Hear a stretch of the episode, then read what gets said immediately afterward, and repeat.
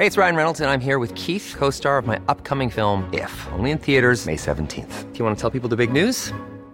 All right, I'll do. Sign up now and you'll get unlimited for $15 a month in six months of Paramount Plus Essential Plan on us. Mintmobile.com slash switch. Upfront payment of $45 equivalent to $15 per month. Unlimited over 40 gigabytes per month. Face lower speeds. Videos at 480p. Active Mint customers by 531.24 get six months of Paramount Plus Essential Plan. Auto renews after six months. Offer ends May 31st, 2024. Separate Paramount Plus registration required. Terms and conditions apply if rated PG.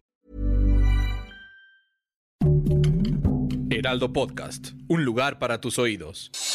Noticias del Heraldo de México. Reporta un ligero aumento de casos del virus sincitial respiratorio, enfermedad que aqueja principalmente a niños y a bebés. Hasta ahora se han reportado 456 casos respiratorios en niños, de los cuales 241 son del virus sincitial, siendo la Ciudad de México y Estado de México las entidades más afectadas. Cerca de las instalaciones de la Universidad de Guanajuato, Campus Celaya, Salvatierra, se encontraron los cuerpos de cinco jóvenes. Se calcula que las personas encontradas rondan entre los 15 y 30 años de edad fueron con huellas de violencia y disparos de armas de fuego.